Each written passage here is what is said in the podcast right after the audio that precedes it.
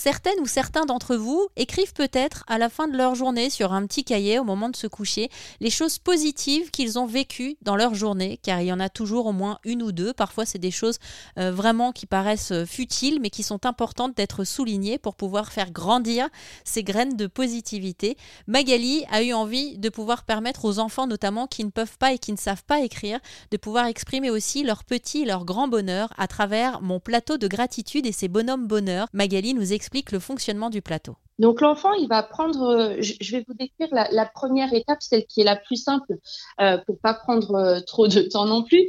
Euh, la, première, en fait, l'enfant va prendre le bonhomme, il va le porter à son cœur pour vraiment se connecter à ses émotions.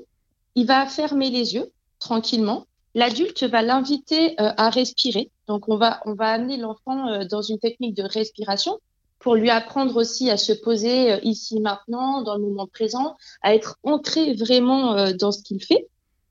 Donc il va respirer. Une fois qu'il aura respiré euh, tranquillement, il va réouvrir les yeux.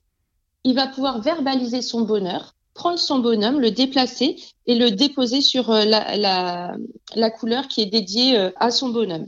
Donc en fait, vraiment, il y a des buts directs, des buts indirects. On va travailler l'ordre, la coordination, euh, la concentration, la motricité fine. Mais le plateau, il a vraiment des missions, c'est plus apprivoiser le bonheur et l'optimisme.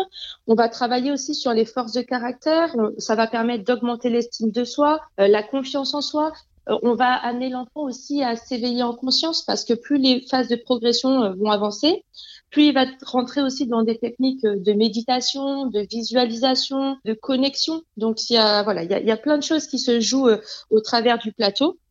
L'enfant peut l'utiliser, mais les parents je suis sûre, vont découvrir plein de choses aussi euh, avec. Alors n'hésitez pas aujourd'hui à souligner des moments de bonheur, des petits instants qui peuvent paraître simples parfois, mais qui font aussi notre quotidien et qui nous permettent de tendre vers le positif.